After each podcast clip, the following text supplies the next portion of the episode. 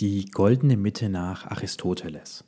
Herzlich willkommen, ich begrüße dich zu einer weiteren Folge bei meinem Podcast.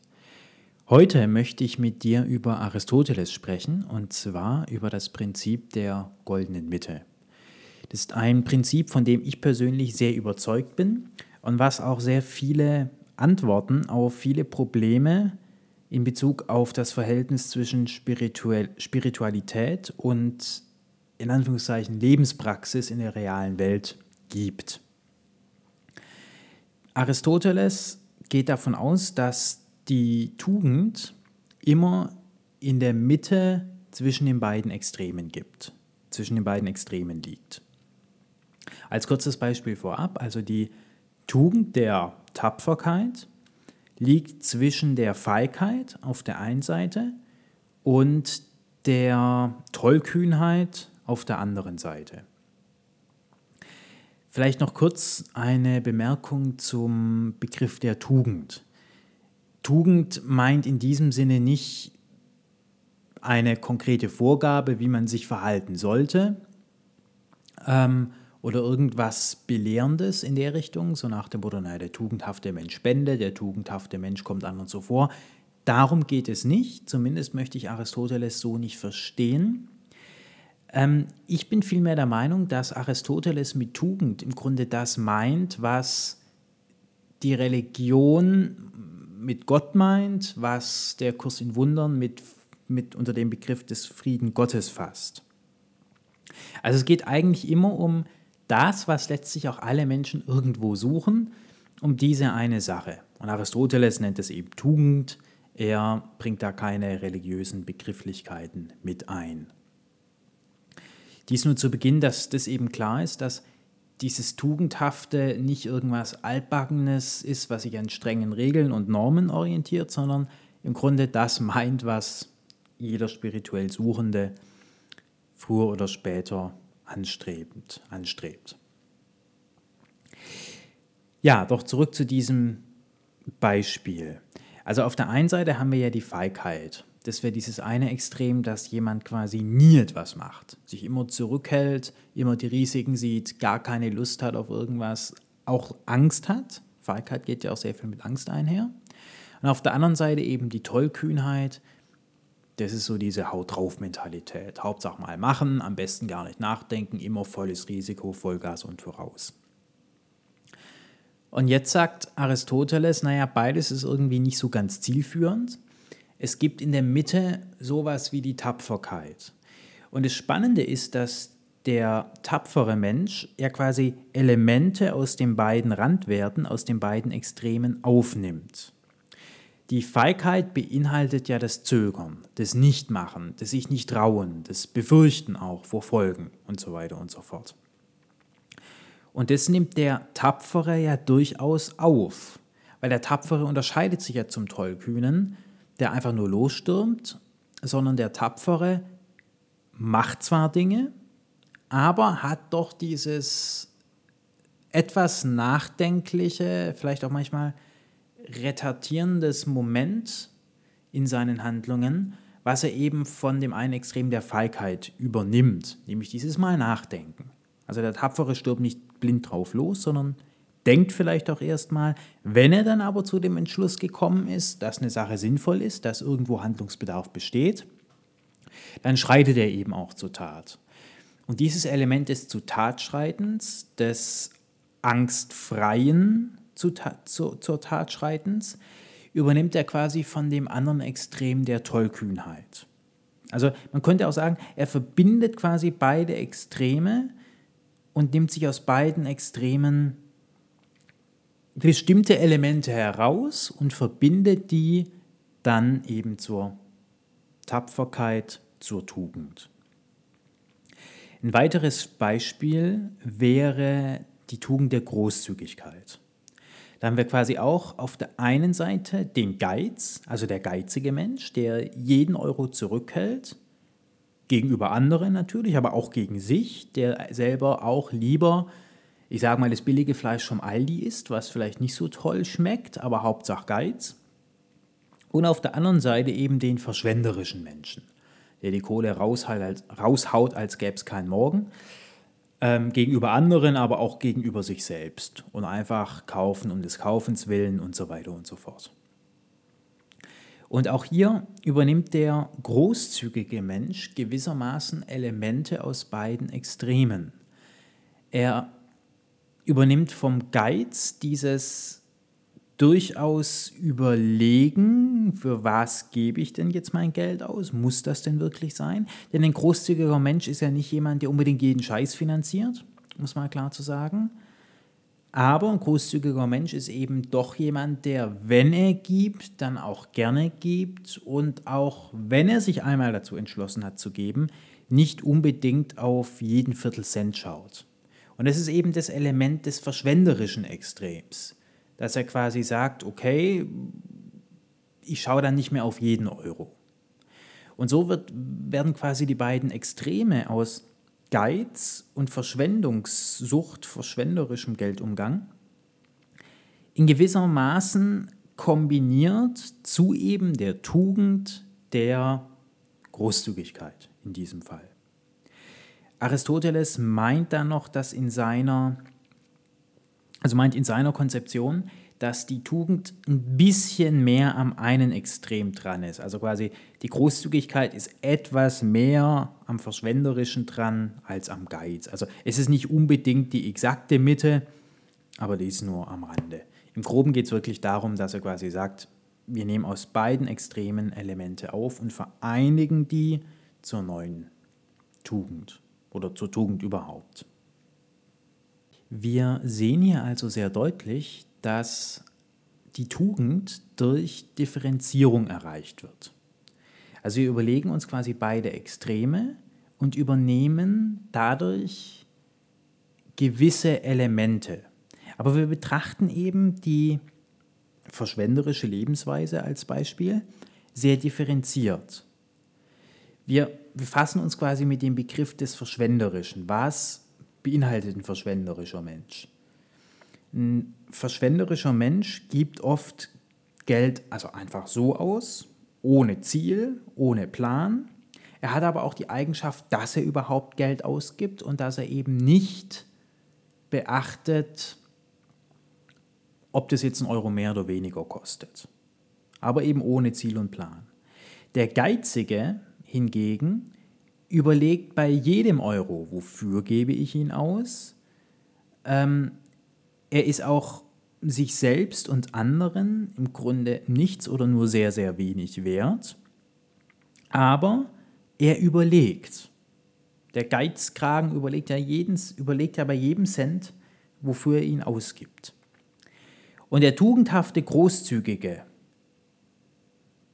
kombiniert das dahingehend, dass er quasi sagt, ich überlege, wofür gebe ich mein Geld aus, das übernehme ich vom Geizigen.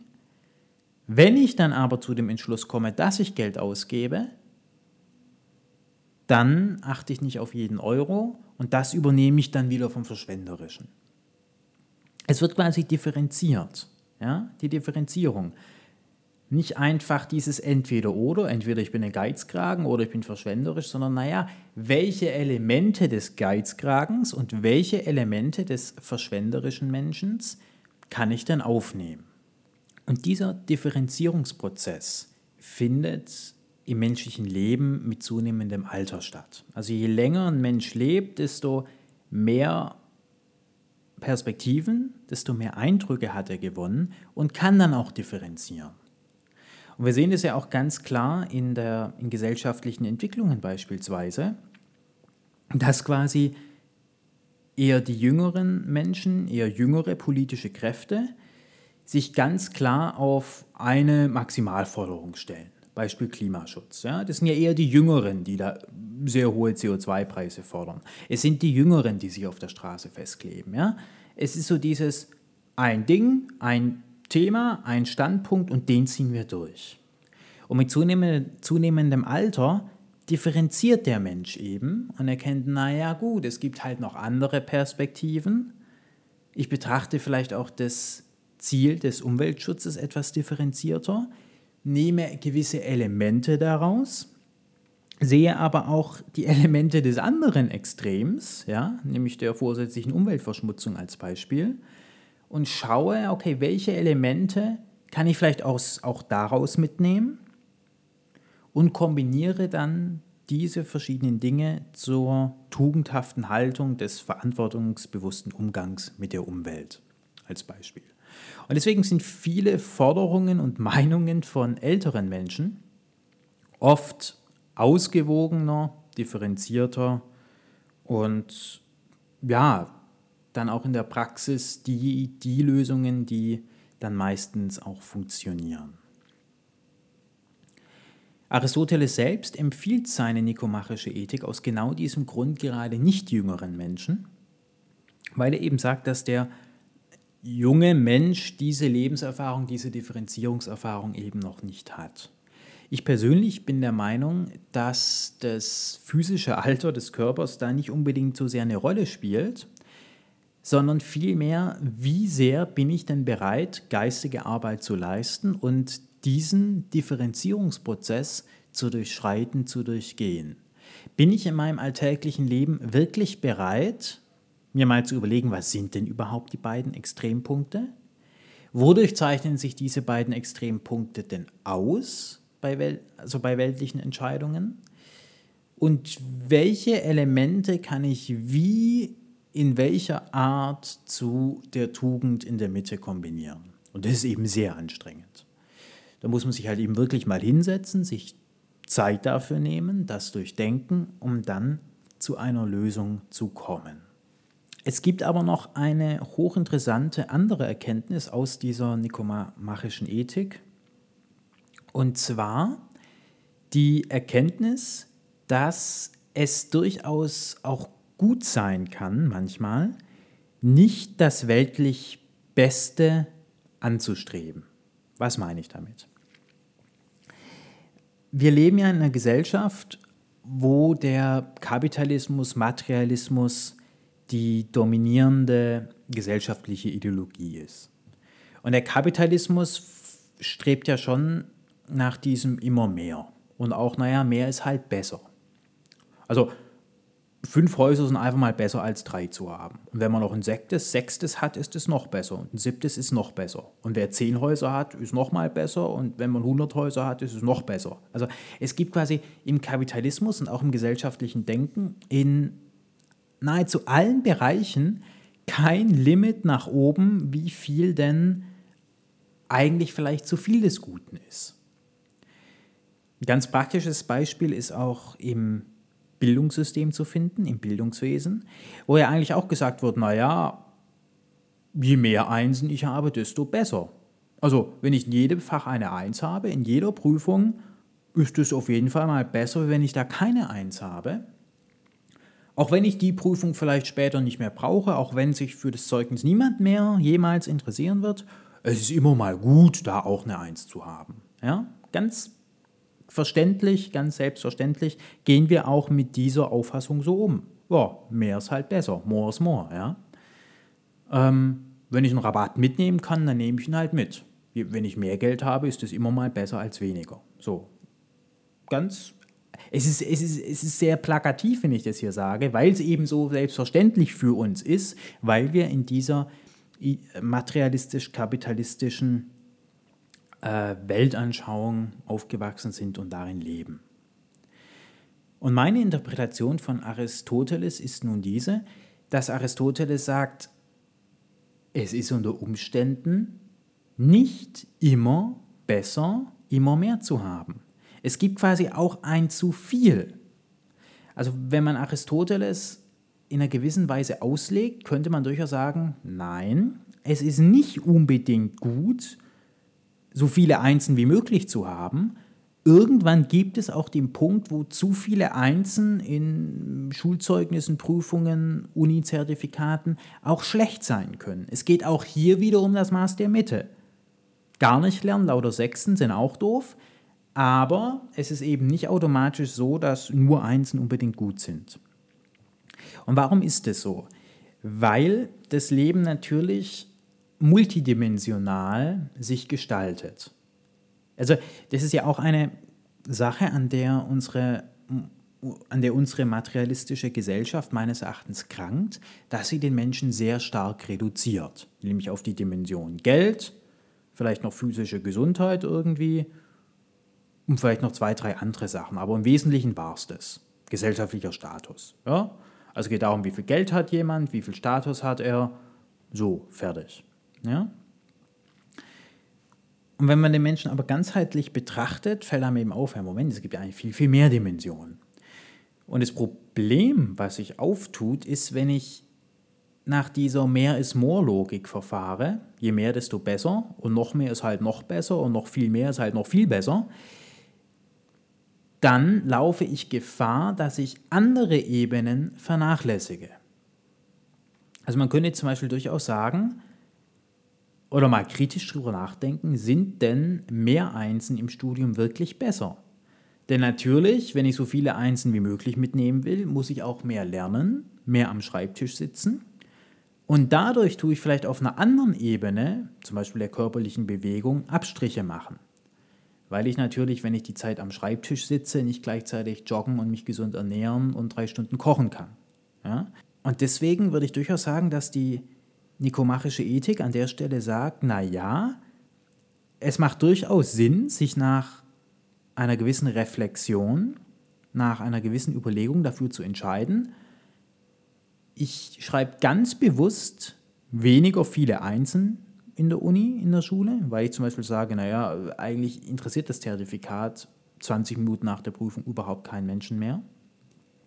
Setze diese Zeit dann aber eben woanders sinnvoll ein, zum Beispiel in der Bewegung, in der Weiterbildung, im Treffen mit Freunden und habe dadurch insgesamt mehr, weil ich quasi auf mehreren Ebenen im Optimum bin, wie wenn ich quasi nur in dieser einen Dimension des, der Anzahl der Einsen in Schule und Studium da eben das Maximum rausgeholt habe.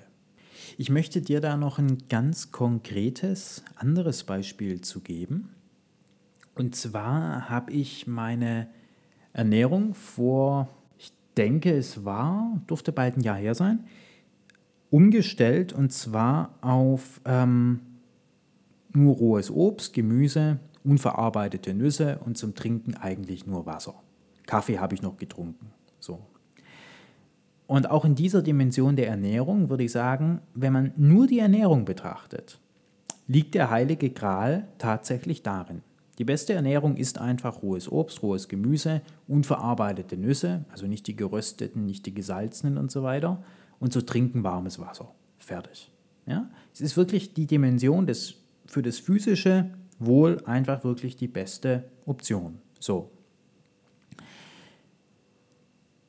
Das Problem ist jedoch, wenn ich quasi auf dieser einen Ebene das Maximum anstrebe, wirklich sage, ich trinke nichts anderes mehr als Wasser, ich esse nichts anderes mehr als rohes Obst, rohes Gemüse und unverarbeitete Nüsse, dann habe ich natürlich auf anderen Ebenen so ziemlich das Blödeste. Und zwar auf der Ebene der sozialen Aktivitäten. Weil natürlich ins Restaurant zu gehen und ein Glas Wasser bestellen und ansonsten halt nichts, da leidet dann irgendwann die soziale Komponente darunter. Ja? Man kann jetzt natürlich fragen, wie sinnvoll ist es, dass Gesellschaft sich Rituale aussucht, die den Körper schädigen, wie Nervengift trinken, Nervengift einatmen. Anderes Thema. Jedenfalls ist das maximale Anstreben bei der Ernährung in diesen Fällen auch einfach ein Nachteil auf einer anderen Ebene. Und auch hier wird die nikomachische Ethik sehr praktisch, indem sie sagt, naja, okay, es gibt quasi diese zwei Extreme. Das eine Extrem ist, gar nicht auf die Ernährung zu achten, snacken, worauf man gerade Bock hat. Und das andere Extrem ist das eben geschilderte.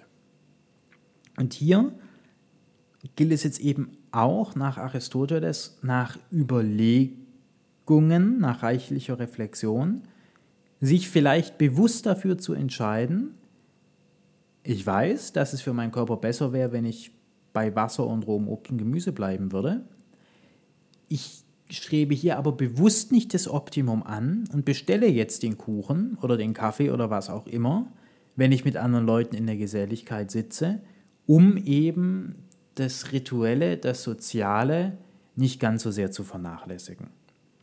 Also dies als sehr praktisches Beispiel, wo es wirklich Sinn macht zu sagen, ich strebe nicht das Maximum an in einer Dimension. Ja? Und diese Perspektive finde ich gerade in der kapitalistisch-materialistischen Gesellschaft sehr aufschlussreich und auch sehr wichtig, diese einzubringen. Ich hoffe, dir hat die heutige Folge gefallen. Ich würde mich sehr freuen, wenn du bei der nächsten wieder dabei bist und wünsche dir gutes Gelingen und eine gute Zeit.